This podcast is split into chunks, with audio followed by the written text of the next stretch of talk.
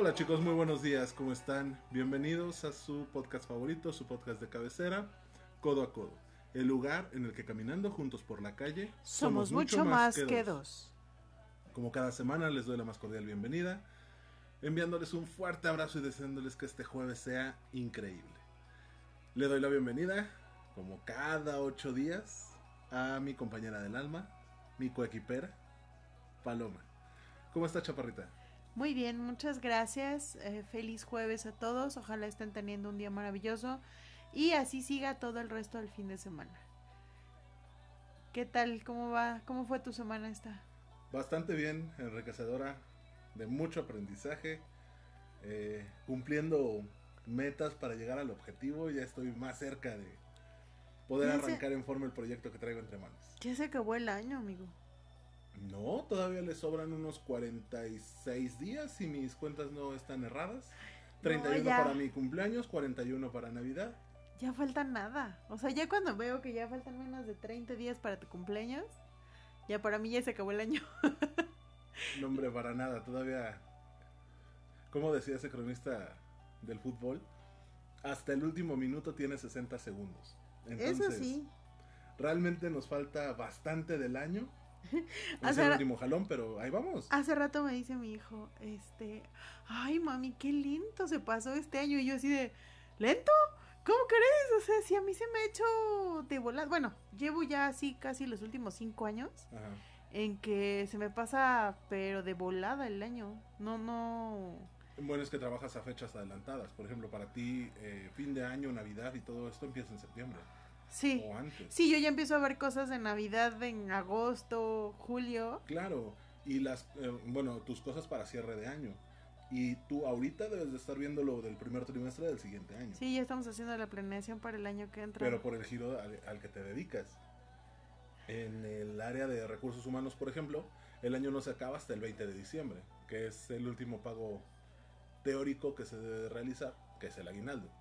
Ya, claro en el giro en el que estoy ahorita, el año se termina el 31 de diciembre.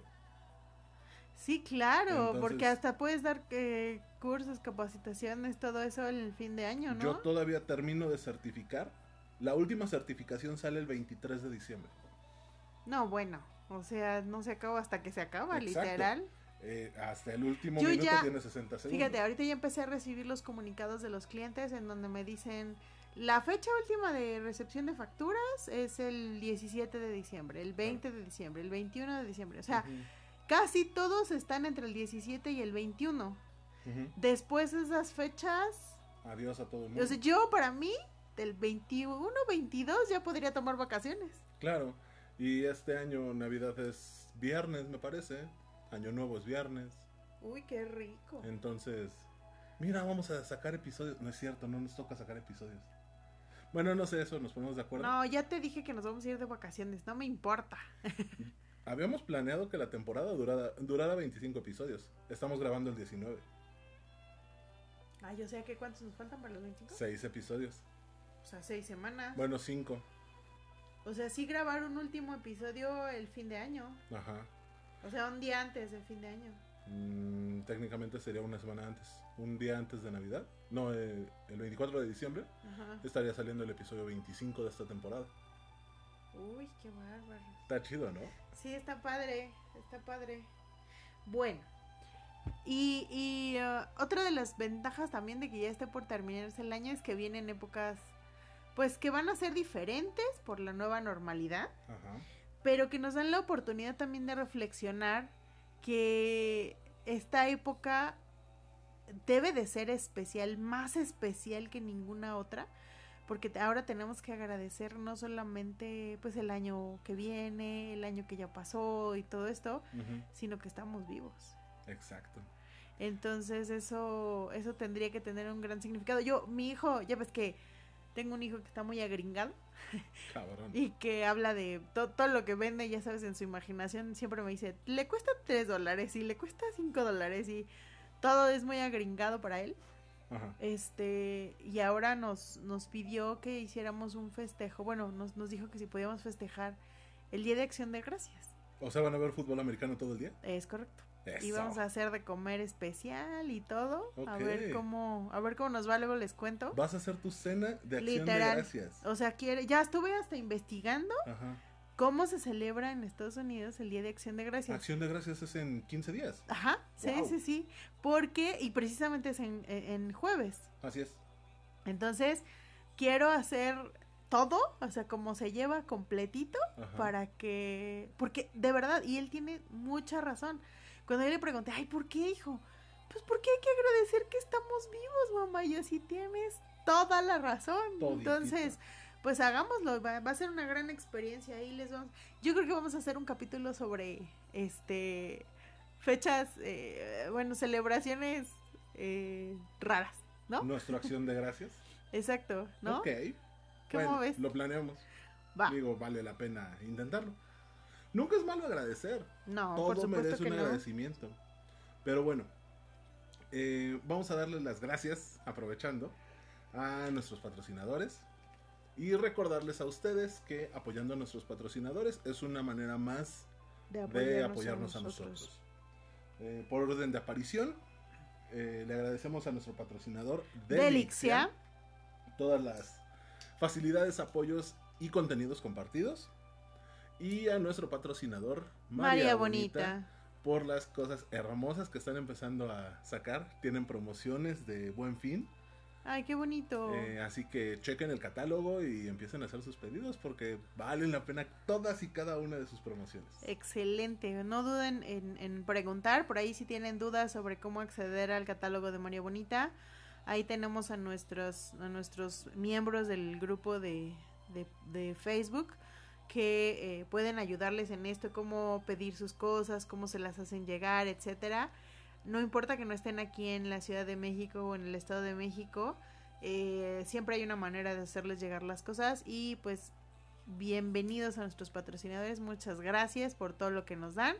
Saludos, muchos saludos a nuestros agentes, nuestros ejecutivos de esos dos patrocinadores que son un amor con nosotros, los queremos, los amamos y pues entrémosle de lleno a este episodio que prometimos la semana pasada. Aviso especial para ellos. Hay que hacer nuestra fiesta de fin de año. ¿eh? Sí, aunque sea virtual.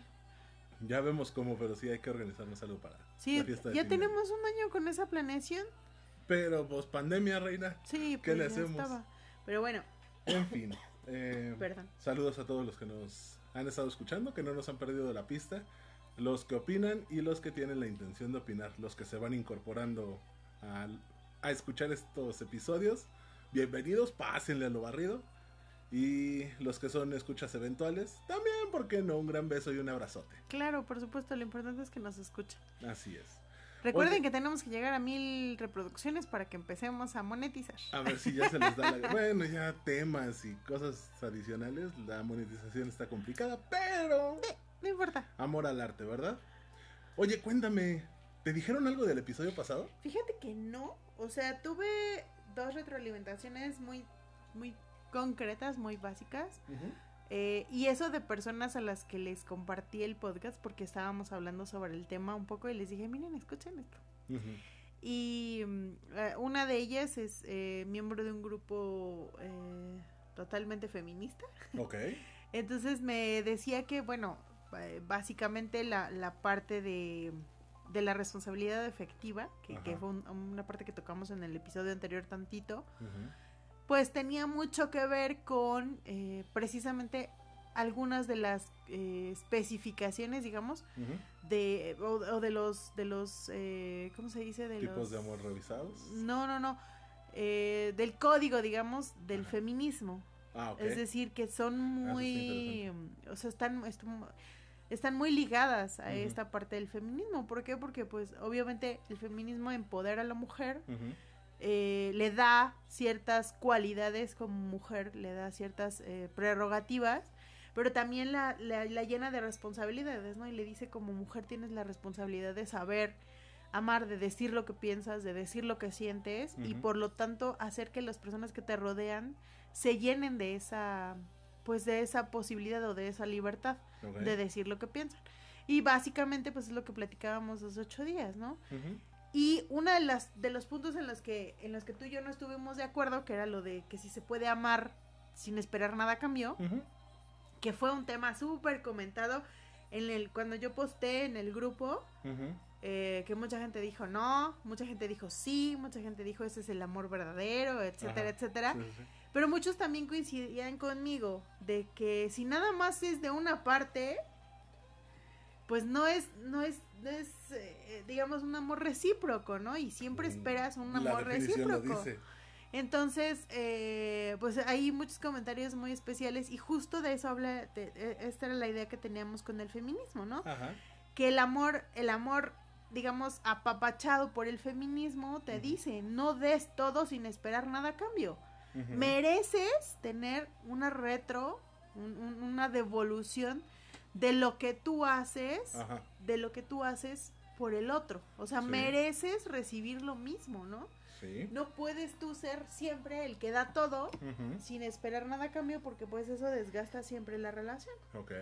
Y entonces me pareció también pues importante traerlo justo por el tema del que vamos a hablar ahora. Ahí te va. Antes de que entremos al tema de, del que vamos a hablar hoy.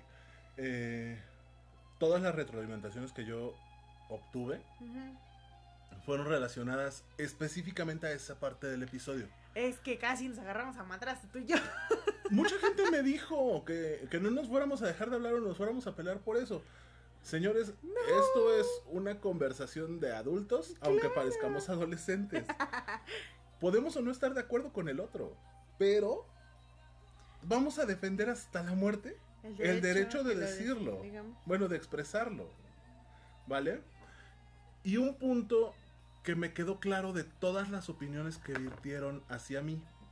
¿Qué? Cuéntame. Todo el mundo ve el amor romántico, el amor ideal que hemos trabajado durante toda la vida en pareja. Los tipos de amor que hablamos, y lo especifiqué antes de empezar a No platicarlos, solo es de pareja. no son solo de pareja. Y lo decíamos. Ajá. A todos les causó mucho conflicto, sobre todo el agape, por la parte del no recibir nada a cambio, no ser recíproco. Les recuerdo que el amor es hacia cualquier lado. Normalicemos el amar las cosas, el amar a las personas, pero no necesariamente por amarlos. Quiere decir que los estamos romantizando y los deseamos. Por ejemplo, tienes un muy buen amigo desde hace mucho tiempo. Sí. ¿Alguna vez le has dicho que lo amas? ¿O te detienes a decirle que solamente que lo quieres para hacer la diferenciación y que no vaya a tomar alas? No me contestes. Piénsalo. Ah, cabrón. Piénsenlo cada uno de ustedes. Puedes tener un amigo, una amiga o una persona a la que le digas te amo y no lo malinterprete. No se vaya por la parte de sí, sí, a huevo, estoy que he hecho tiros y me, me voy a tirar a esta persona. O te detienes con el te quiero para que no lo malinterprete. Para que no sienta que lo estás frenzoneando o que la estás frenzoneando. ¿O alguna vez te han dicho te amo y te has volado de a gratis? No, pero sí tengo una muy buena amiga Ajá. que recientemente, justo el día de mi cumpleaños, me escribió y me puso te amo. Y yo dije, órale, qué lindo. O sea, no. Se siente no- bonito. Sí, por supuesto, pero vamos, que ninguna amiga me había había dicho. dicho así. Y yo, Pero es precisamente eso. Es como si yo te dijera, tengo un gran amigo que el hijo de la chingada se largó a vivir muy lejos. No, Y al cabrón lo amo. pero no se lo habías dicho. Porque es muy difícil decirlo. Claro. Y viene toda la carga preconcebida, toda la carga que viene arrastrándose de la educación que tuve, en donde si le dices a alguien que lo amas, es porque tiene una connotación romántica y sexual. No, a este pendejo lo amo porque es mi carnal. Órale. Pues Pero entonces, ¿qué pasa? Espera, pero ¿qué pasa? Haz de cuenta como que esta persona, este vato, no es un vato, sino una bata. Y le digo que la amo. Primero, el pedo en el que me podría meter si no estoy hablando el mismo idioma que mi pareja? Claro. Y segundo, con la pareja de ella. Sí, sí, sí, claro. No, y ah, espérate, aunque fuera vato.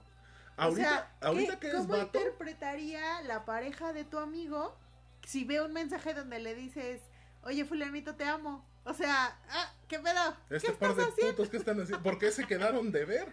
Claro. Seguramente se Pero depende de cuál sea el contexto. Normalicemos decir te amo sin una connotación romántica. Pero aquí sí tienes que tener mucho cuidado en la parte de emisor, receptor. Receptor, El mensaje, ya está. O sea, el mensaje ya está, el mensaje es te amo. Pero tienes que conocer el contexto de quién va a recibir tu mensaje para no... Sí, se va a ir muy feo porque estamos hablando de una parte muy romántica, Para pero que no te hueles. para no de- que no la cagues. Ajá. Ni tú ni ella. O él. O él o eso. Ajá, porque es, es, una, es una frase que podría llevar a, a, una, a un pensamiento mucho más sexual que romántico incluso. O puede irse a un, a un lugar romántico si es la, la carencia mostrada por la persona. Pero de ahí desemboca lo que vamos a hablar el día de hoy en este podcast. Espera, vamos, te voy a platicar por qué estaba yo tan interesada Ujú. En que hiciéramos este episodio. Que venimos prometiéndolo desde hace como seis como meses. seis meses. Bueno, pero, pero esta es una parte que me parece muy importante. Ajá. Tú sabes que yo recién abrí mi TikTok. Ajá. Por ahí. Pero ni les- subes ni madres. O sea, nada más lo tienes para estar viendo. para. No, pero ya voy a empezar a subir. Ok. Pero es que se encuentran cosas súper interesantes. De verdad, hay cosas. Es que hay de todo. Todo el mundo dice, ah, no, pinches redes. Y, y no- incluso el Franco Escamilla hacía un chiste de que es, es, eh, es como el Disneylandia, ¿no?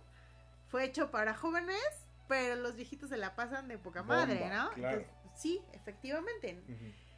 Ahora, hay un, hay un, hay un TikTokero, porque así se les dice, Mm, que se llama, bueno, que es Jorge Lozano con Z Ajá. y termina, termina en H, Jorge Lozano, por si lo quieren Jorge buscar. Lozano H, ok. Eh, que es, de verdad, es, un- es una persona, un- una persona que hace TikToks de empoderamiento femenino, que yo podría decir que es de empoderamiento personal. ¿Sale? Por ahí échenle un ojito, trae unas cosas súper interesantes. A mí me gustan mucho sus, sus bots, tu- sus eh, TikToks. Y voy a poner literal el, el, el- el TikTok que a mí me llamó mucho la atención y que me parece con lo que podemos dar inicio en este episodio y que es básico. Vamos a escucharlo, ¿va? Ten mucho cuidado con aquella persona que no sabe lo que siente. Me le dices, mendigo, necesito que te vayas a la farmacia y te compres una agua oxigenada y te la untes en la frente. A ver si se te aclara la pinche mente. Porque no voy a estar perdiendo el tiempo con una persona que no sabe lo que siente. Ten mucho cuidado. Güey. Así. O sea, está muy cabrón. Ajá. Pero es total y completamente cierto. Ajá. Yo necesito estar con una persona que sepa lo que siente, que sepa verbalizar lo que está sintiendo. Ajá. Te voy a contar una anécdota de algo que es muy sencillo y que nos cuesta mucho trabajo hacer. Hace unos días tuve un accidente automovilístico. Ajá. Y entonces ni siquiera iba yo manejando, iba yo en un Uber, le pegan al Uber y nos volteamos casi. No mames. O sea, sí dimos unos giros acá bien de rápidos y furiosos. Ajá. Y bueno, ya se detiene el coche, me dice, pida su otro Uber, el otro Uber la va a llevar, shalala. Yo me subo al otro Uber y digo, no, yo ya no voy a ir a donde tiene que ir.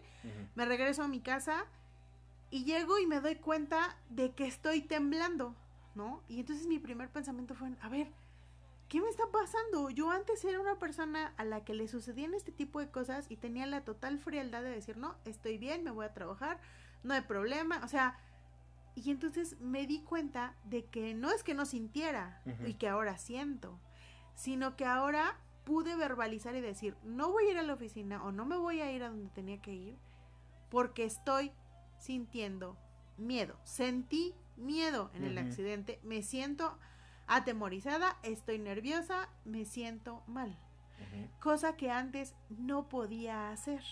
¿Sale? Antes era así, estoy bien, estoy bien, estoy bien, y entonces se me iba acumulando ese miedo, esa ansiedad, y por eso tenía ataques de ansiedad. No solamente por eso, se me juntaba todo. Porque me asaltaron, porque me caí, porque casi choco, porque choqué, por, lo- por lo, todo. Yo estaba perfecta y estoica, no pasa nada, porque se moría alguien. Yo perfecta, estoica, sincera, este, digo, eh, cerrada, sin decir absolutamente nada. Pero lo único que iba haciendo era acumular, acumular, acumular, acumular y eventualmente explotaba. Y me daban ataques de ansiedad. Y tenía pensamientos suicidas y tenía muchas cosas muy graves porque no podemos verbalizar lo que sentimos, porque no sabemos expresarlo. ¿no? Lo mismo sucede aquí, por eso él, él habla tan importante de decir, no puedes estar con alguien que no sepa que no sepa decir lo que siente, que no pueda aclarar la mente y, y verbalizar lo que está pasando por su mente. Si no podemos tener ideas claras, si no podemos conceptualizar en qué punto estamos en una relación, hablamos de relaciones de las que quieran, nunca vamos a tener relaciones sanas con otras personas. Es más, nunca vamos a tener relaciones sanas con los animales. O sea, no vamos a poder No vivir le digas en paz. así a tu marido. Oye, te voy a pegar, ¿eh? Entonces, justo por eso trajimos este tema y básicamente nos vamos a basar, eh, vamos a, a tratar de hacer comentarios basados en dos libros que, que ya yo he platicado mucho sobre uno, que es el de Amarse con los ojos abiertos de Jorge Bucay y en el de, ay, cállate porque te gustó, y en ¿No el de cierto? Eh, Ética Promiscua Ajá. que siempre se me olvidan las autoras, pero ahorita se las digo. Y que me parecen dos claros ejemplos de lo que es la conceptualización, la desmitificación de lo que son las relaciones.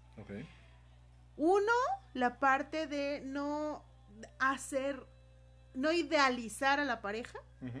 a, a- o a la, a la persona con la que estamos, porque también cuando son relaciones de padres, también idealizas a tu papá o a tu mamá y dices, ay no, son las mejores personas del mundo, y chalala y chalala, y les haces altares y lo que tú quieras. Ujú. Y pues no es cierto, no eran, no, no son las mejores personas, tuvieron sus errores, tuvieron sus aciertos, pero pues son lo que tenemos, ¿no? Entonces, y lo mismo sucede con la pareja, cuando las idealizas, pues tienes ahí un problema. Y la otra parte es, ya hablando de la, de la, eh, este, eh, ¿cómo se dice? ¿Cómo el, el- el tema? De la, de las relaciones afectivas, la Responsabilidad afectiva. afectiva, como el que tú puedas expresarte de una manera correcta va también a generar una relación afectiva adecuada como siempre tienes que pensar sí en el otro, sí pensar en lo que estás dando, sí pensar en lo que estás recibiendo, pero también tienes que pensar en ti, en qué es lo que quieres, hacia dónde quieres ir, dejar de clavarte esos alfileres que son esos mitos o esas preconcepciones acerca de las relaciones afectivas monogámicas, poligámicas, swinger, este, o sea, porque en todo hay un- una relación, siempre vas a tener un tipo de relación. Y tenemos que ubicar cuáles son las concepciones de estas relaciones afectivas. Ahora, la responsabilidad afectiva es uno de los principales temas que se deben de conocer y ejercitar cuando no estás en una relación monogámica. Claro, Con este tema, ¿queremos convertir a alguien de la monogamia a la no monogamia? Por supuesto que no, pero es que yo pienso que la responsabilidad afectiva la, la debes de tener hasta en una relación monogámica. Porque si no tienes esa responsabilidad, primero dime qué es la responsabilidad afectiva. Lo primero es el objetivo de la responsabilidad afectiva, que es el no hacer sufrir a la otra persona. La responsabilidad afectiva supone hacerse cargo de lo que podremos ocasionar en el otro. Esto incluye amistades, familia, todos todas las relaciones que manejamos, inclusive las relaciones laborales o profesionales. Claro. Específicamente cuando se habla de amor, el tema se amplía. Hay un psicólogo llamado Samuel Merlano, en donde, perdón, que dice que la etapa de enamoramiento es el momento ideal para que la nueva persona o la, sí, nuestro nuevo vínculo conozca lo que estamos dispuestos a dar y a aceptar. El desglose de responsabilidad afectiva es básicamente en dos palabras. Responder y habilidad. La habilidad de responder a situaciones o circunstancias para llegar a ciertos acuerdos a través de una amplia comunicación asertiva para que la pareja tenga claro lo que les gusta. Y aquí empezamos a aplicar conceptos que hemos venido desarrollando en diferentes capítulos. Comunicación asertiva. El tener claro qué es lo que queremos y hacia dónde vamos.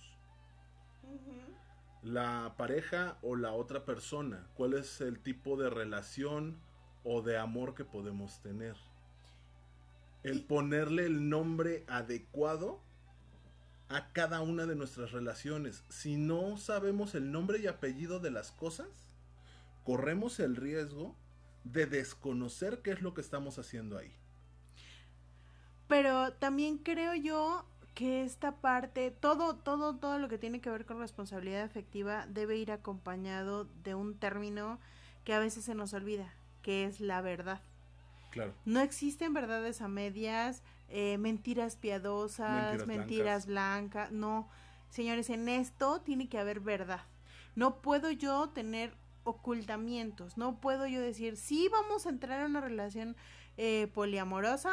Abierta, cerrada, monogámica, jerárquica. Pero, no, o sea, pero no puedo entrar, vamos a hablar el caso específico de una relación abierta o poliamorosa. eh, no, no, no decir, sí, vamos a entrar, cuando yo no estoy seguro de que quiero entrar. Es decir, bueno, le digo ahorita que sí y al ratito me arrepiento. No puedo yo entrar tampoco diciendo, bueno, sí para que me deje, pero cuando yo le toque a él ya no lo dejo. No puedo entrar a través de mentiras. Siempre debemos de acompañar esta, esta responsabilidad efectiva del término verdad. Yo no, no, ocultando lo único que voy a hacer, ocultando o diciendo verdades a medias, lo único que voy a hacer es dañar, es como, como cuando tienes una muela picada. Si tú solamente le pones la resina sin hacer la limpieza correcta, y eso lo aprendí con mi dentista, saludos a la querida Sirena, si tú solamente haces la, la, el tapado, lo único que vas a hacer es que se pudra hasta la raíz tu diente y eventualmente te lo tengan que quitar. y además te va a cargar una infección marca diablo.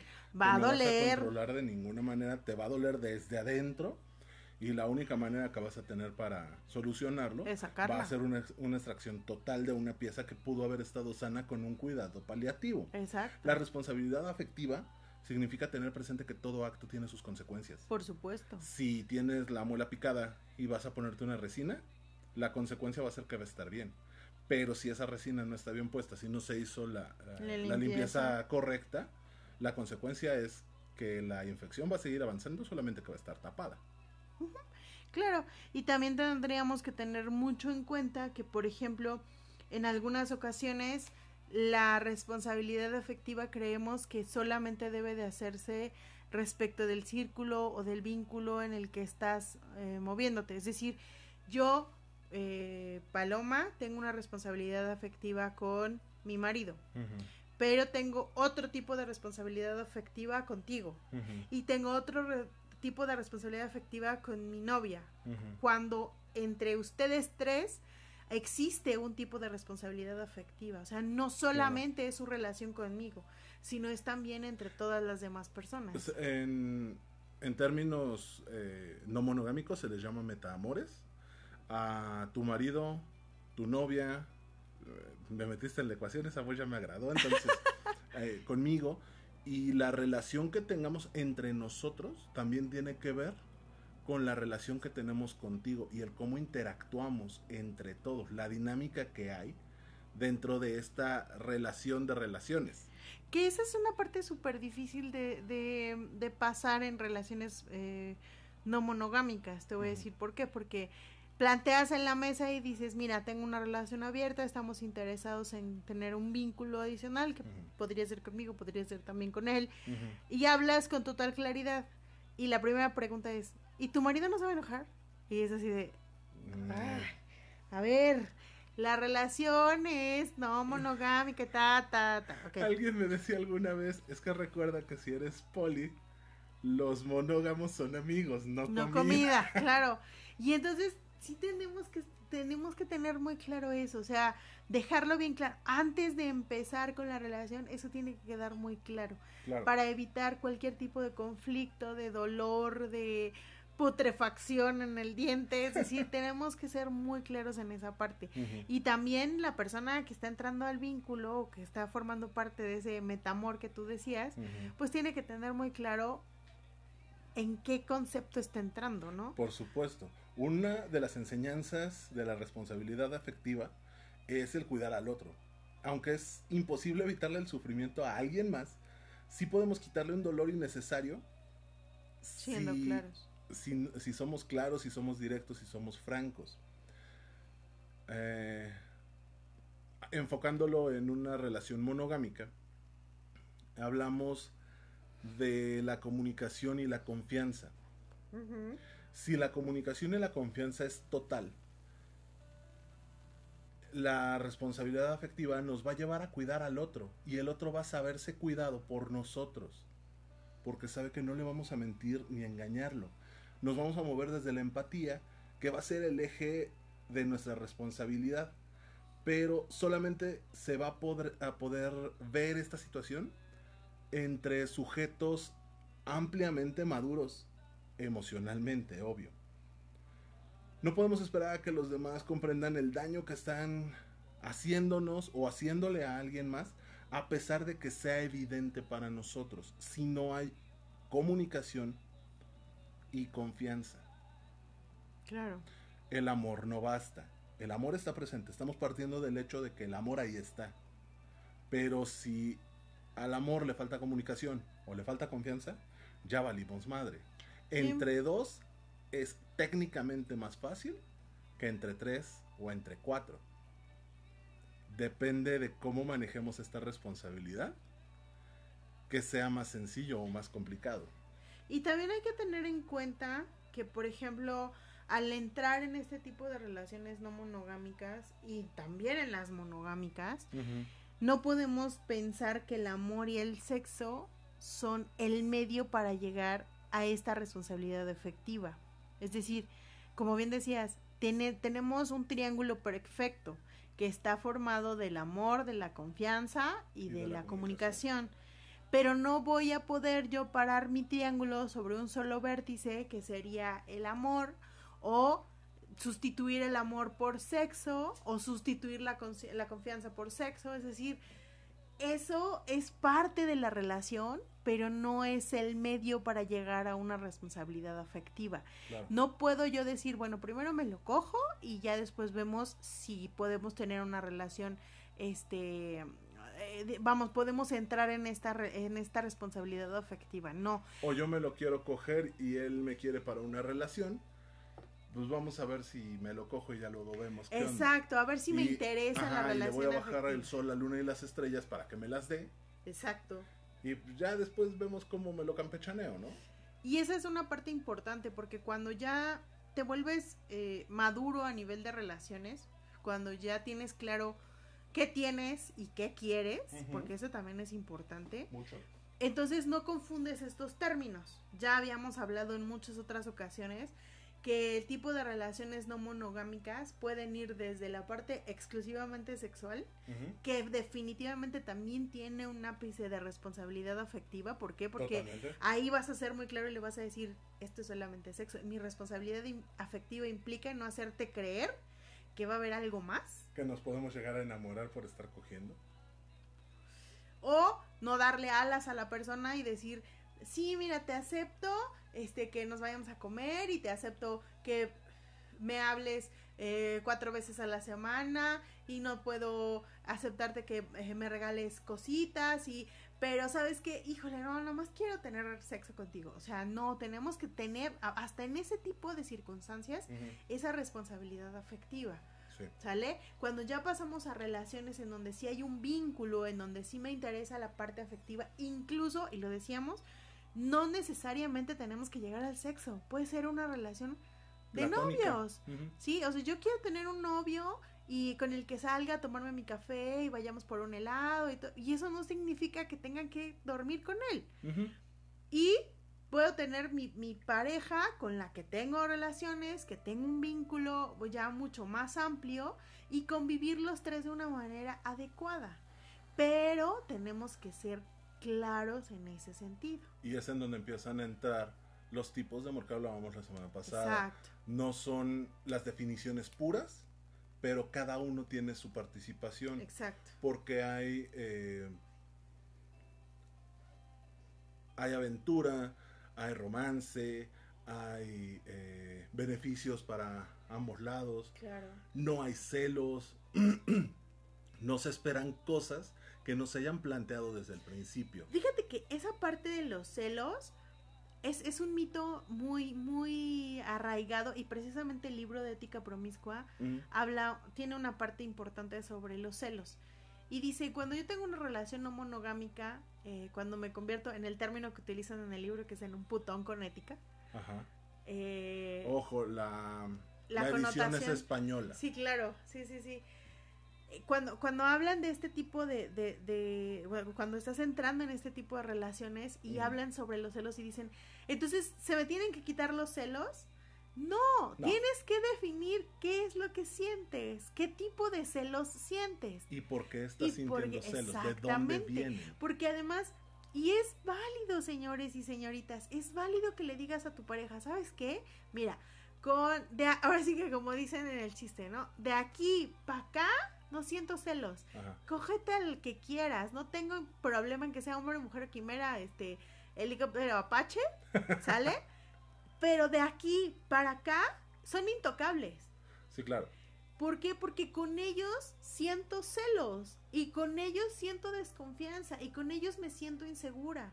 Y está bien, no es que se te acaben los celos de la noche a la mañana, Claro. es simplemente que vayas evolucionando en esa parte, pero volvemos al principio del comentario, que sepas definir qué sientes y cómo se llama lo que sientes. ¿Y por qué lo estás sintiendo? claro, Muchos psicólogos hablan de la racionalización en, est- en estos aspectos.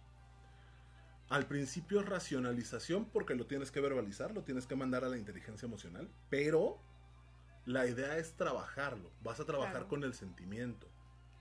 Un proceso terapéutico en el que identificas y racionalizas no está completo.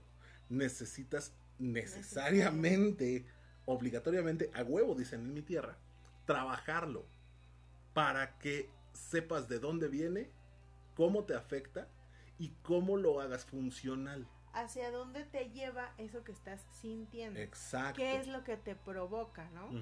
Eh, es como, por ejemplo, cuando tienes una alergia. Ah, tú eres alérgico, ¿no? A la penicilina, creo. Sí. Ok. Tienes una alergia. No basta con que sepas que tienes la alergia. Hay derivados de la penicilina que puede que no tengan, que tengan una reacción contigo. Pero no vas a trabajarlos al ensayo y error. A ver, No. inyéctamelo a ver si me muero. A ver, inyéctame este otro a ver Mira, si me morí poquito. Exacto, ¿no? Ajá. O sea, no vas a trabajar al ensayo y error Claro. es necesario que hagas un análisis, que eh, visualices cuáles son esos derivados, cómo se llaman, literal, que te los aprendas, para que puedas llegar con un médico y decirle, mire, soy alérgico a la penicilina y a estos siete derivados, pero el octavo derivado sí me lo puede poner, porque ya sé que por análisis puedo trabajar con él. Pero no me lo es, inyectaron, Ajá. pero ah, es- es un trabajo de conocimiento y Exactamente. de eso va el siguiente punto. En la medida en la que una persona se conozca y tenga una responsabilidad sobre sus actos, o sea, la primera responsabilidad afectiva es con uno mismo, puede estar con una pareja que tenga la misma madurez, porque vas a saber identificar a alguien con esas mismas características. De lo contrario, vas a continuar repitiendo patrones de conducta en la pareja que tanto te dañó y viviste 7, 10, 12 años con esa persona. Y cuando ves a alguien que es completamente diferente, te asusta, pero ves a alguien que es diferente pero igual. ¿Me explico? No, no me hagas esa cara. Y yo, o sea, como...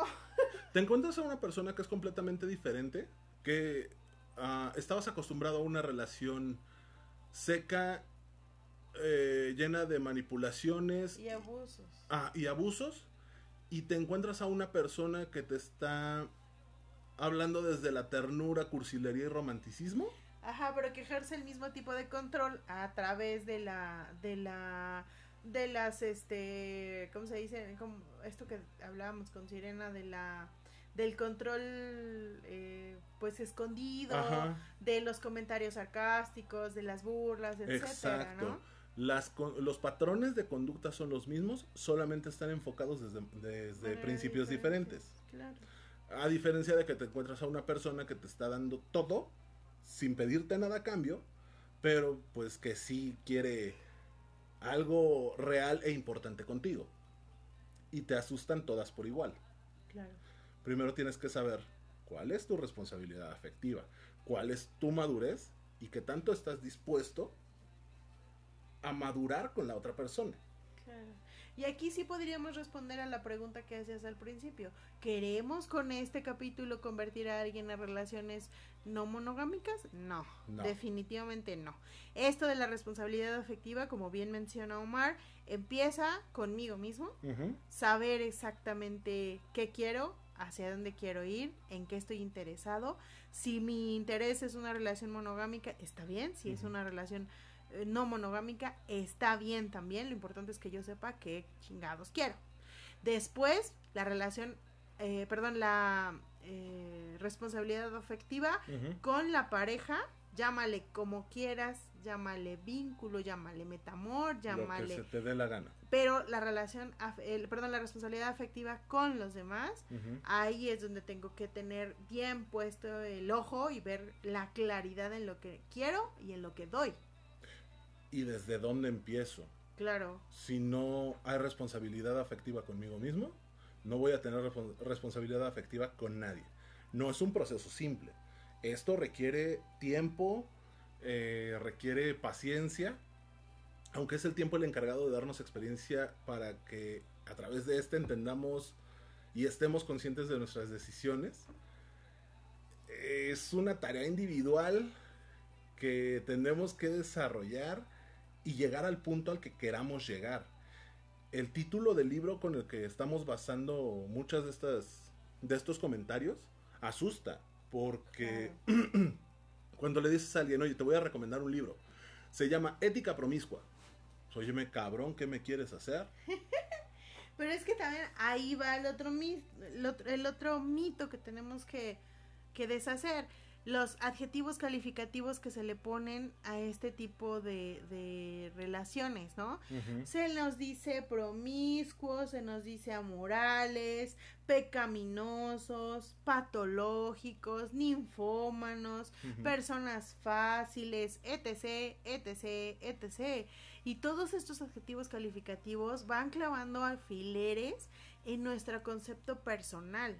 Entonces, justo es ese, es ese punto en el que tenemos que trabajar. Sí. Y eso es lo que tendríamos que platicar primero con nosotros, con nuestro terapeuta, para poder abrir el camino a través de nuestra mente y poder decir, no soy promiscuo, no soy fácil, no soy pecaminoso, no estoy cometiendo un pecado. Lo único que estoy haciendo es ampliar mi, mi, mi, mi ámbito de relacionarme. Lo- ya lo decíamos, no todas las personas con las que establezco un vínculo, y el ejemplo que pusiste del amigo al que le digo te amo, es súper importante. Puedo establecer, establecer relaciones, eh, eh, digamos, con otras personas, no necesariamente en el vínculo sexual. Pueden ser relaciones totalmente, eh, este, ¿cómo dijiste tú? Platónicas. Y, y esos también me van a llevar a conocer lo que es la responsabilidad afectiva, porque Por estoy estableciendo desde un principio qué soy y para qué soy. Y te estás conociendo. Exactamente, ¿no? Puedo llegar a, fíjate, qué interesante esta parte, puedo llegar a la conclusión a través de, de este, de este conocimiento de, de mi responsabilidad afectiva de decir, quiero una relación no monogámica, pero no en el ámbito sexual. O sea, quiero tener 18 novios, pero solo tener relaciones sexuales Pero con mi solo se los voy a dar a este. Y eso está bien. No Claro. eres promiscua por querer eso. ¿Te puede gustar que te estén alimentando el ego de que te ves muy bien? Ocho personas. Pero realmente solo te interesa el que uno te agarre a besos Claro. y que otro sea el que te lleve a la cama. Y que otro sea el que te diga, eres muy inteligente. Es que yo lo tengo todo con la misma persona. Sí, es válido que lo creas. Sí, exacto. Pero una persona no nos lo puede dar todo. Y esa es la, la primera barrera que tenemos que tirar del amor romántico. No porque seas mi pareja, me lo vas a dar todo. Porque eso ya es estar idealizando a mi pareja. Exacto. Mi pareja puede satisfacer muchas necesidades, muchas, ah, muchos deseos pueden verse cumplidos con mi pareja.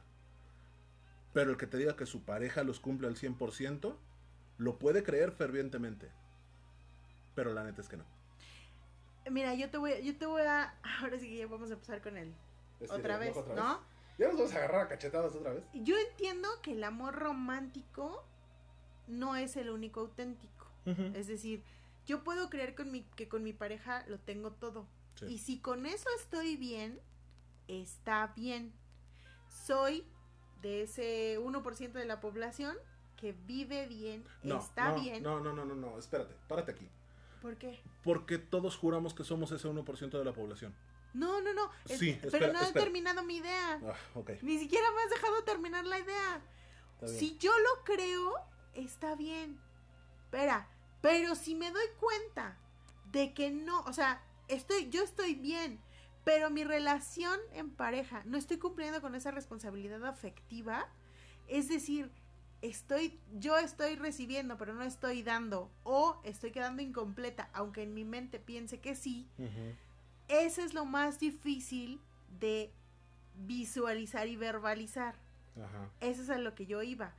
Yo puedo creer que está bien y está bien que lo crea, pero no me puedo, digamos, dormir en ese cuento de hadas. No puedo creer que soy la bella durmiente que vivió toda su vida encerrada y que luego salió y luego luego se encontró al príncipe y que ese príncipe fue perfecto y vivieron felices y comieron perdices.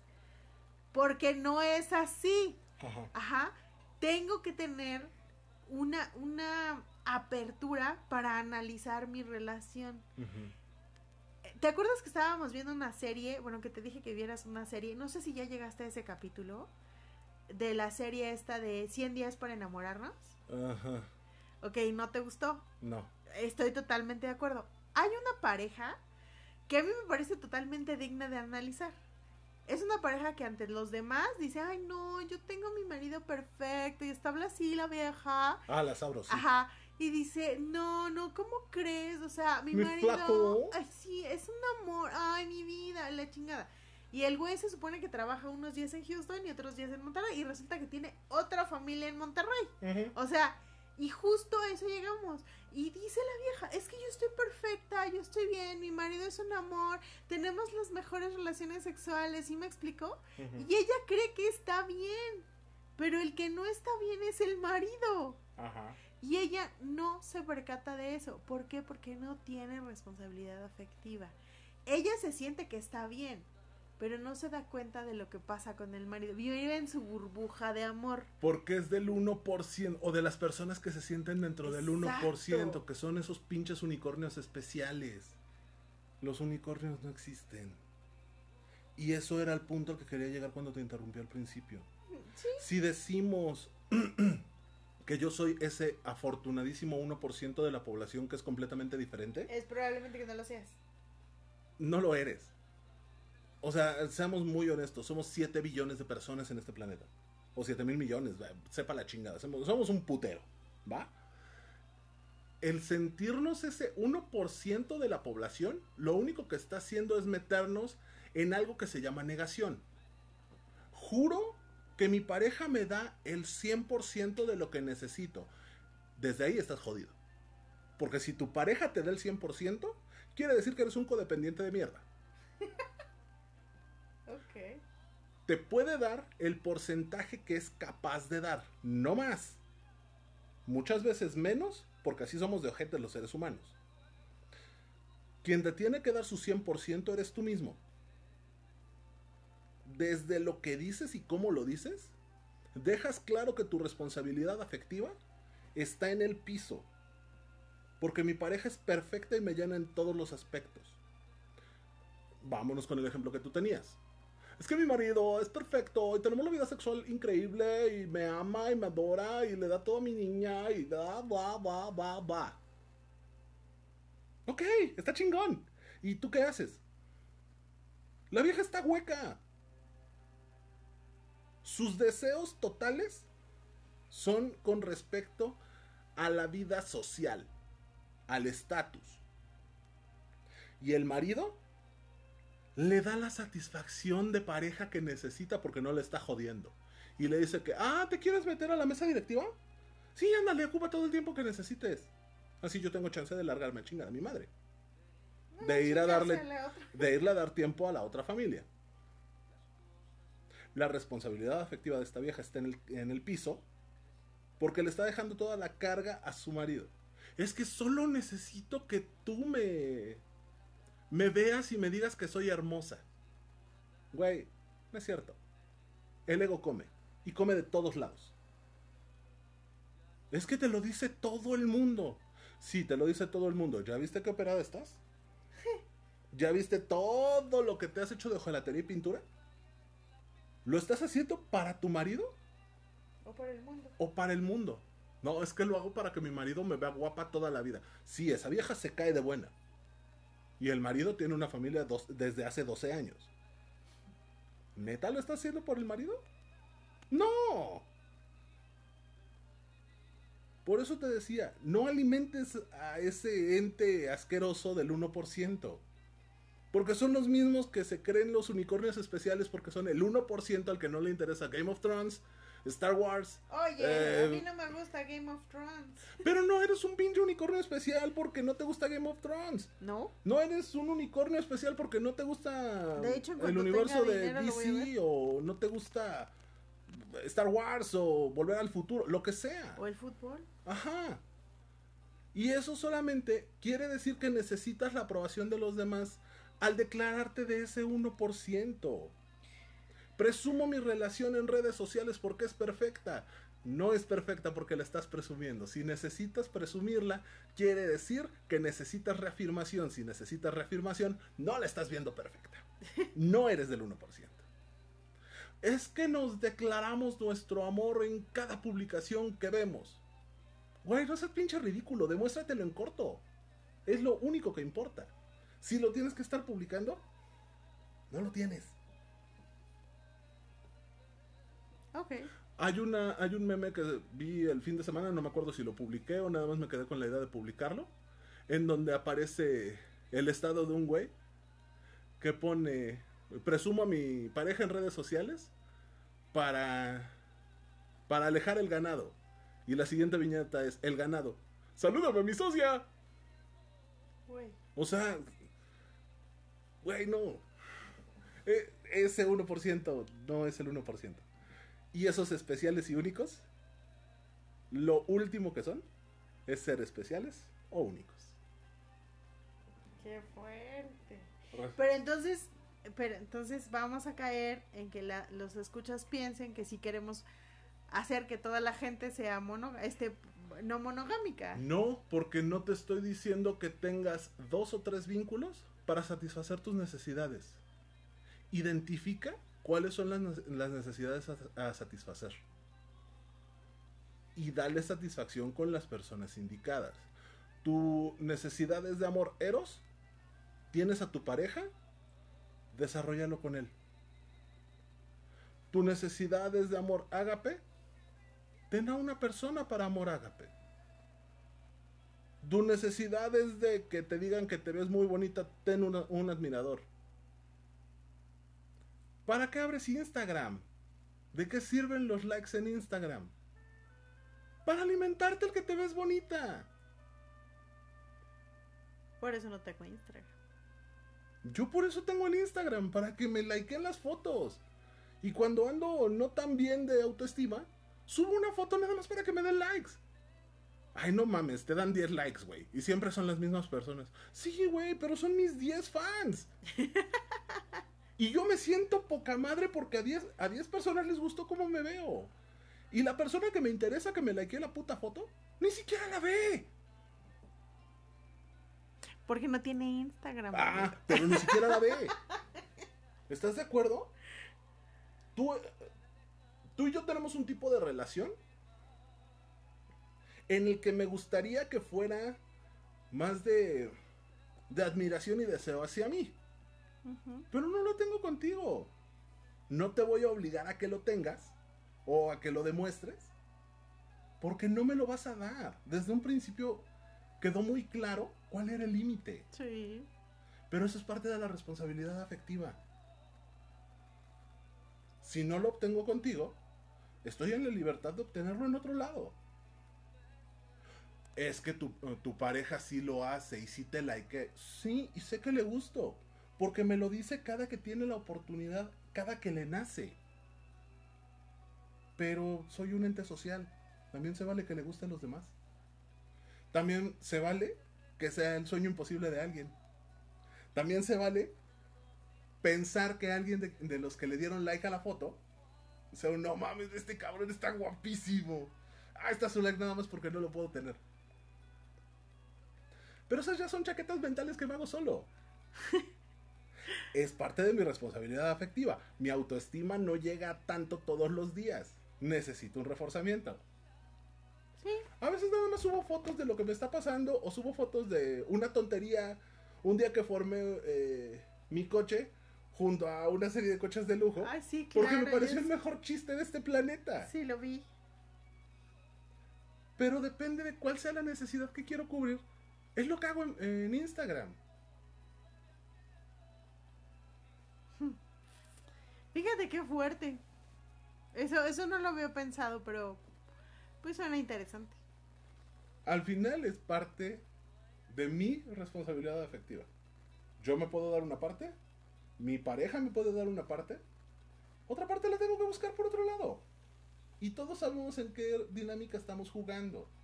A lo mejor mis seguidores en Instagram no saben que nada más lo hago para que me alimenten el ego. Ahora ya lo saben, no te preocupes. No creo que todos mis seguidores de Instagram sigan el podcast, pero... O sea, me queda perfectamente claro que me sigue Alexa Bliss y ella no escucha el podcast. Entonces, no todos. ¿Te sigue Alexa Bliss en Sí, en, Instagram? en un ejercicio de eh, follow back, Ajá. yo le di follow a su Instagram y ella me dio follow. No. Y nada más me entiende porque fue un ejercicio de hace años. ¡Qué chido! Divertido y raro. Ok, ok, ok. Ahora, mm, es importante recordar que la energía erótica está en todas partes. La energía erótica, ¿qué es Sí. la energía erótica? Es decir, todo lo que nos rodea, el sexo forma parte de todo lo que nos rodea. Ajá. Vamos a suponer que vas a una fiesta súper, eh, digamos, familiar y ya sabes, vas con tu pareja y los hijos de los hijos y ya sabes, ¿no? Y ya sabes, y ya sabes. Y entonces estás en una estás en una en una situación que pudiera pensarse que no tiene nada de sexual, ¿estás de acuerdo? Ajá. Es una reunión familiar, ¿sale? Pero ¿qué pasa cuando en esa reunión familiar no solamente están ustedes, sino que están eh, los amigos o los primos o... Y hay alguien que te llama la atención, a lo mejor particularmente nunca lo habías visto, pero ese día se ve bonita o se ve bonito o se ve guapo y llama la atención, ¿sí? Y entonces, eventualmente piensas en esa persona. No porque, no porque seas un depravado de primera, ¿no? Tampoco es que veas a las niñas de 8 años y digas, ay, qué bonita se ve, ¿no? O sea, No, no. pero a lo mejor es alguien con quien tenemos un lazo sanguíneo. Es correcto.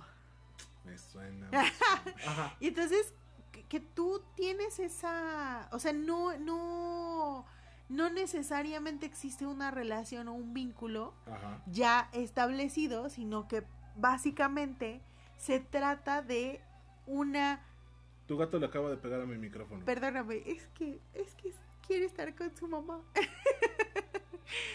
Entonces, en esa, en ese momento también tiene que existir, o sea, en cualquier momento, perdón, disculpen ustedes. Si escuchan un cascabel, es mi gato que está justo acostándose sobre la computadora. O el ronroneo. Em, es justamente esta parte que, que, que implica que el sexo está en todas partes. Todo, todo lo erótico. No, gato, por Dios, ¿qué te pasa? ven, oye, no, ven, ven, déjenme lo quito de aquí. Esos golpes fueron el gato y su cabezota pegándole al micrófono. Gracias. No estaba pegándole. Le estaba dando un arrimón, pero no le estaba pegando. Voy a tener que desinfectar mi micrófono. ok. Eh, ¿Qué estábamos? Ah, sí. Te decía yo, en este, en este tipo de situaciones es cuando te das cuenta que el erotismo, el sexo, forma parte de la vida, de un todo. Ajá. ¿Sí? Esa persona que a lo mejor siempre había pasado desapercibida para ti, llámese un amigo, un familiar o lo que sea, puede representar una atracción sexual para ti en ese momento. Y no necesariamente tiene que trascender, puede ser solamente ese instante, pero es parte del sexo. Y también tenemos que tener ese tipo de responsabilidad afectiva. O puede trascender. O puede trascender, claro, si tenemos la apertura necesaria, por supuesto que puede trascender. No hay nada, ningún limitante. Porque no vas a tener hijos con esa persona. O sea, estamos hablando de un encuentro, de una, incluso de un vínculo afectivo Ajá. que puedes tener con esa persona. Puedes ten- sostener una relación, no necesariamente eh, para procreación, Exacto. o pueden vivir una relación a largo plazo con todas las variables, siempre y cuando se Exacto. platiquen. Y, e incluso hablábamos aquí, por ejemplo, de que en las relaciones poliamorosas también implica la compartición. No sé si esté bien dicho la palabra, pero ya tengo un poco de... Compartición, No sé, pero la buscamos. eh, eh, que, que te pueden compartir gastos, ¿me explico? Entonces, por ejemplo, puede tratarse de una persona que esté buscando un vínculo afectivo que también le dé esa certeza, no solamente emocional, sino también económica. Claro. Que conozco muchas parejas, o bueno, he conocido muchas parejas, o triejas más bien, que tienen ese tipo de vínculo, que es una pareja que tienen una tercera, que por ejemplo a lo mejor está estudiando en la universidad, está haciendo una maestría, está haciendo una especialidad y pues necesita apoyo en los gastos. Pero volvemos a lo mismo, lo que tenemos que llegar es a la comunicación. Parte de la responsabilidad afectiva es decirse las cosas tal cual van. ¿Sabes qué? Si estoy buscando una relación a lo mejor romántica, pero también necesito apoyo en mis gastos. Y no está mal.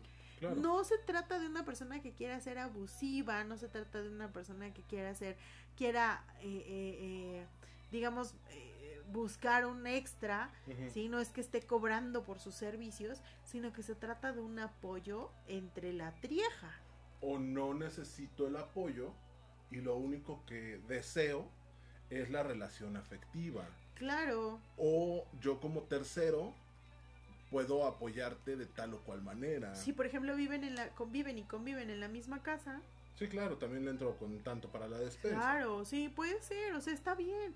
O vamos a suponer, no vivimos en la misma casa, pero hacemos unas reuniones en donde participamos los tres cada semana o cada dos semanas, pues coopero con mi cartoncito de chelas, coopero con mis eh, chicharrones, o coopero, digo, los que se comen. ¿verdad? También.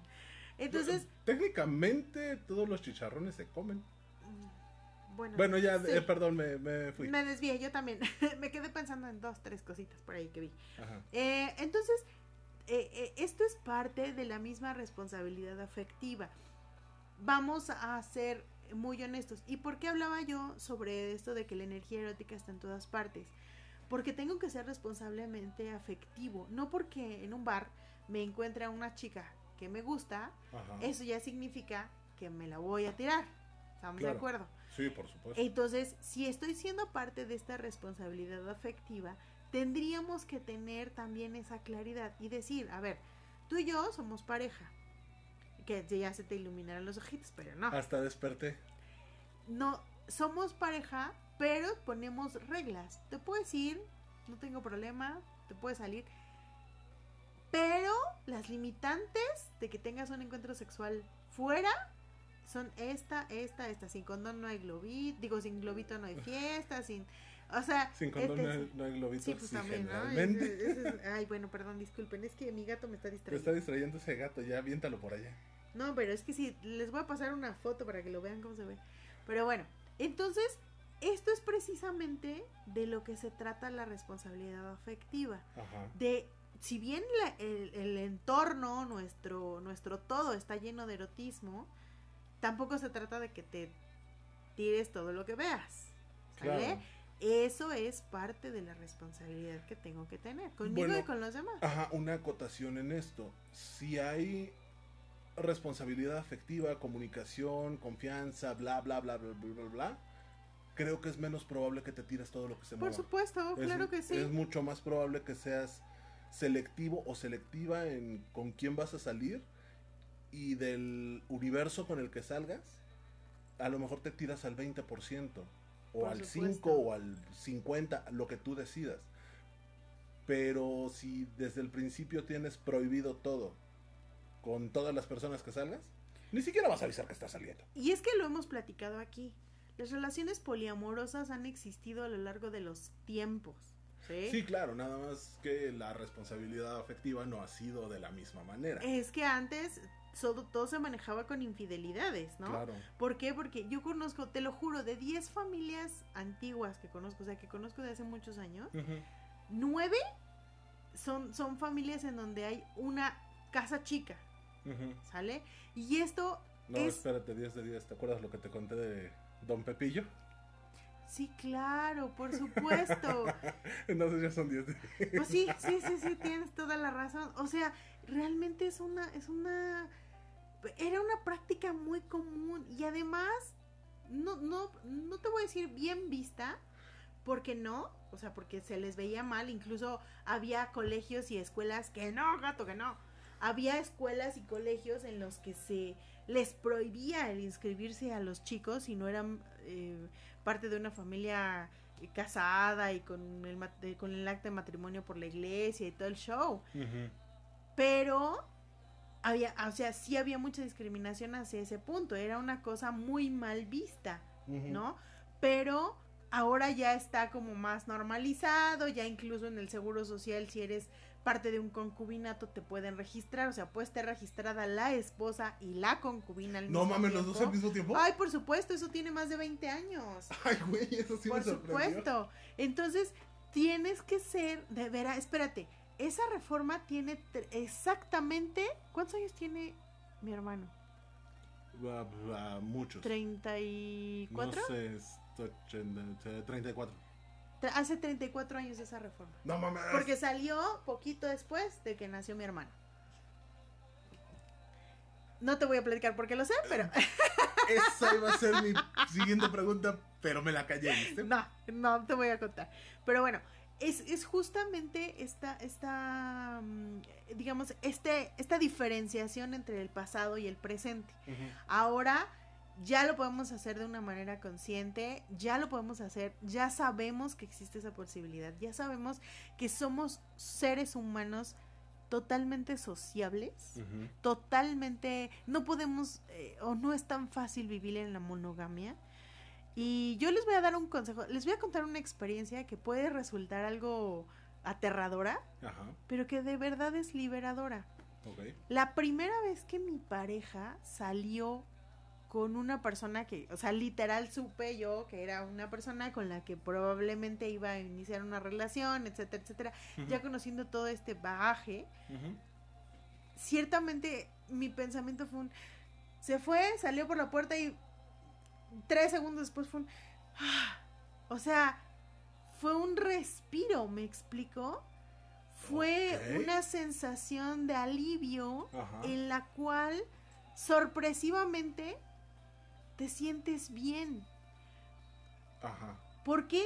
Porque cuando ya conoces que la ecuación es A más B más C igual a D al cuadrado, Ajá. cuando ya conoces todas las partes de la ecuación, no tienes inseguridad, no tienes un tema de, de qué estar haciendo, porque sabes lo que está haciendo, no tienes un tema de, sí, seguramente se fue, a la- me dijo que iba a una junta, pero se fue a un bar, sabes en dónde está, sabes qué está haciendo, sabes con quién está, entonces tus, tus, tus niveles de ansiedad bajan. Ok. y te sientes, se va a escuchar muy feo y ojalá lo interpreten como estoy tratando de decirlo, pero te sientes menos comprometida con buscar la satisfacción total de tu pareja. porque sabes que tu pareja tiene otras necesidades y que las puede cumplir con alguien que no eres tú. Lo que platicábamos hace unos minutos. Exacto. Identificas cuáles son las necesidades que no están al 100% y que no te vas a desmadrar por cumplir al 100% si hay alguien que las pueda cubrir y tú no tienes un pedo con eso. Claro, Pero siempre y cuando esté en la mesa, decirte la necesidad es que me alimenten el ego. Porque Claro. bailo muy bonito y tú no bailas ni madres. exacto. Vamos a poner un ejemplo igual de la televisión que nos gusta mucho ponerlo.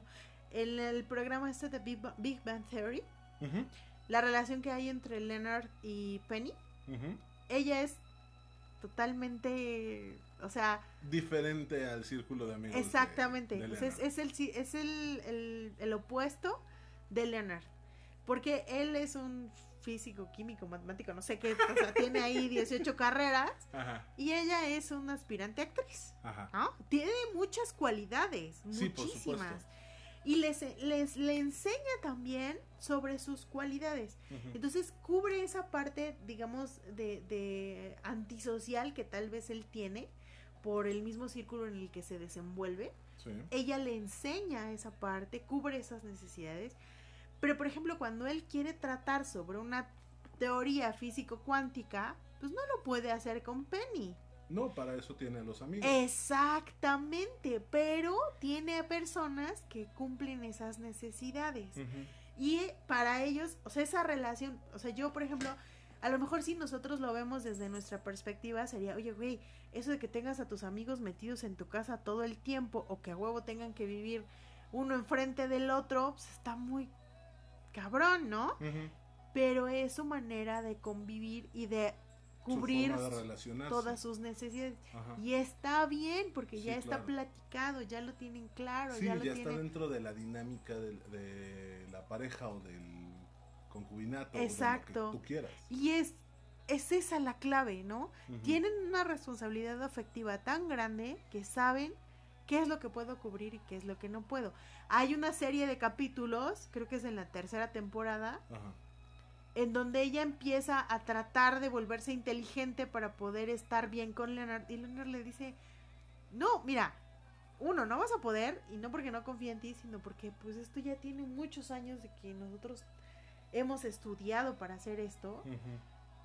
Y dos, no tienes por qué matarte por cubrir una necesidad que es mía. Yo tengo que buscar cómo cubrir esa necesidad, ¿no? Exacto. Entonces, creo que es el mejor ejemplo de esta parte de responsabilidad. Cuando ya sabemos qué quiero, hacia dónde voy, por qué lo estoy buscando, y puedo ponerle nombre y apellido lo que decía eh, este señor Lozano, el tiktokero que les hablaba al principio, cuando ya le puedo poner el nombre y puedo decir, puedo saber en lo que estoy pensando, puedo expresarlo, entonces es más fácil de poder cubrir esa necesidad. Claro. Porque si yo no sé, ay, es que algo le falta a mi relación, pero no sé qué es, Ya valiste mal. pues entonces, ¿cómo lo vas a buscar, mijo? Ujú. Igual, otro ejemplo, ¿no? Eh, resulta que entra mi abuela a- al cuarto de mi madre y mi madre estaba agachada en el piso, tocando con la mano el piso. Tú me estás viendo en el ejemplo, pero lo estoy describiendo mucho Sí, sí, sí. más evidente. ¿no? Y tú está así, literal con su mano, tallando el piso. Ajá. Y entonces entra mi abuela y le dice, oye hija, ¿qué buscas? Y mi madre le contesta, un elefante. Y contesta mi abuela, hija, chinga tu madre. Y es justo es el mejor ejemplo de la falta de comunicación correcta.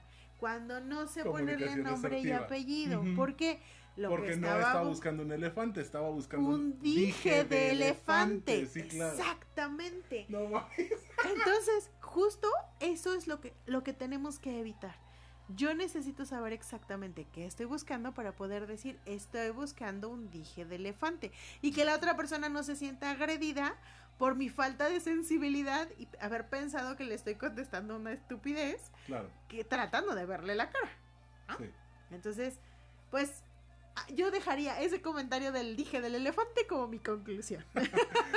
es lo que te iba a decir, creo que vamos a tener que cortar este episodio. Sí nos va a dar para por lo menos uno Pues más. claro. Este, porque se quedaron varias cosas en el tintero. Mi conclusión o mis conclusiones es aprendamos a decir lo que deseamos, necesitamos, queremos y aprendamos que no es responsabilidad de nadie darnos todo. La única persona responsable de satisfacer nuestras necesidades somos nosotros mismos. Nuestra pareja nos va a ayudar, va a cubrir algunas, pero tampoco está mal que seamos conscientes de que alguien más nos puede ayudar a cubrir las necesidades. La segunda es que normalicemos el decir te amo sin esa carga emotiva de pareja que conlleva el deseo o la mm, atracción. El amor es mucho más grande que la atrac- atracción física y sexual. Identifiquemos cuál es el amor que tenemos para cada lado y expresémoslo, porque es muy, muy, muy, muy necesario el decirle a la gente qué es exactamente lo que sentimos. Que no lo limitemos por un te quiero para que no lo malinterpretes. Mejor te explico cómo te amo. No te estoy frenzoneando, te estoy diciendo por qué te amo. Y no con esto quiero decir que te voy a tirar. Exacto. Eso, eso, eso, fíjate que yo me quedo con esa gran reflexión. Nunca lo había pensado, el poder decir te amo a alguien que no fuera en el ámbito romántico sexual, Ajá. Pero creo que es un buen ejemplo. Y no solamente, y no solamente con amigos, o sea, con tus padres, con tus hijos, con tus, Con tus hermanos. Yo me puedo- yo sí le he dicho a mis hermanos mucho el te amo. O sea, de eso sí me puedo sentir Es un orgullosa. tema más complicado entre hombres. Nosotros somos tre- tres hermanos. Exactamente, eso te iba a decir. Y creo que eh, si nos hemos dicho te amo una vez en la vida, ha sido demasiado. Y yo, por ejemplo, te diría, a mis cuñados, realmente los aprecio cañón. Y creo que tampoco nunca les he dicho cuánto los aprecio, hasta qué grado los siento como mis hermanos. Que ahí viene la preparación de la otra persona, que también lo podría recibir. No, por supuesto, pero por porque también lo puede malinterpretar Exacto. tanto la persona como la pareja de la persona. Sí, la- Si llego con, no sé, whatever, con tu cuñada. ajá, ¡Ah, bueno! el que me va a sacar los ojos va a ser mi concuño. Ahí sí se arma la gorda, digo el gordo. Porque al final es una relación diferente a lo que estamos hablando aquí. Claro. Es una relación que se lleva de otra manera. Pero también estoy consciente de que si lo expreso de una manera diferente, más cercana a su comprensión, puede quedar más claro. Claro. Porque no, va- no voy a llegar de cero. Ay, es que te amo, preciosa. No, a ver. Te lo voy a manejar del lado de eres mi carnala por añadidura. Y por tanto, te quiero un chingo. Sí, claro.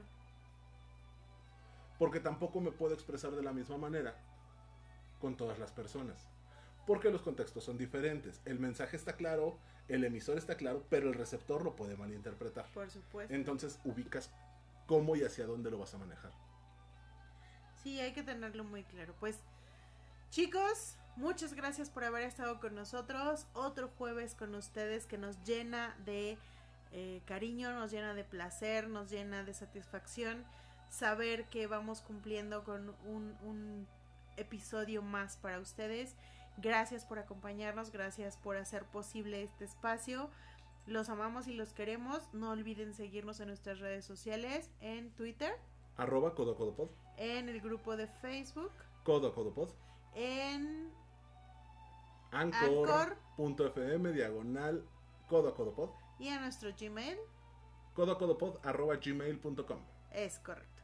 Pues muchas gracias, gracias a nuestros patrocinadores de Elixia y María Bonita. los amamos, los queremos. Ayuden a nuestros patrocinadores para que nos ayuden a nosotros. Cuídense mucho, un beso, un abrazo. Ah, por cierto, yo quedé de mandarle un saludo a Jos. ¿Cómo es su su Joder. Jos Cervantes. Jos Cervantes o Cerf, algo así, porque él me Ah, dijo Josafat, que... punto. Ajá, exacto, porque él me dijo que mando saludar a todo el mundo menos a él y que ya se siente ofendido y bueno, y ahí... No, bueno, dejó- chale, hermano, sí. Creo que eres de las pocas personas que ha tenido comunicación con los dos. Sí, sí, sí. Eh, y con través- todos los del grupo, ya sabemos, ya sabemos. ¡Ay, ¿eh? mira! Andas con todo, hermano. Entonces, muchas gracias por escucharnos. Un abrazo y un beso. Cuídense mucho. Ya saben, reviéntense, pero no en pedazos. Feliz fin de semana largo. Oh, sí, el lunes es inhábil. Tú vas Cuídense. a tener que trabajar. No, ya sé, pero no importa, voy a trabajar con una sonrisa. Tenía mucho que no hacía eso, así que disfruto mucho el poder trabajar. Excelente. Que tengan bonito fin. Cuídense y un beso. Bye bye. Se cuidan, nos vemos pronto. Adiós. ¡Mua!